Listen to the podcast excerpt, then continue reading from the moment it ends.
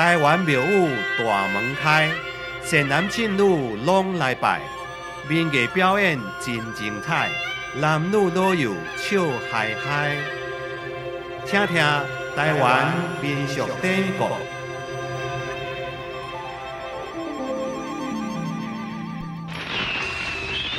一直以来，伫台湾民间流传着济济有关妈祖的故事。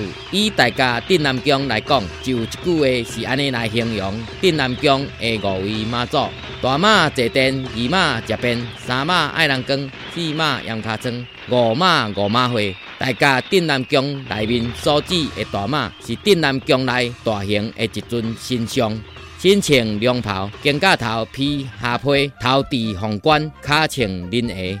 规年冬天坐伫殿中，供信徒祈求膜拜。二马坐伫镇殿马的头前面，身上特别重，也是当年镇守伫庙中。一般信徒祈求的焦点，大部分拢是大马的身上，因此二马只要享受人间的香火，无需要负什么责任。所以讲称作食便，就是靠现成的便宜。三马是指富罗马。平常时踮伫炉主的厝，或者是接受五十三尊的民众，请等于厝内祭拜。三月都要搁甲正罗马到南部廖境挂香，因此就叫三马爱人光。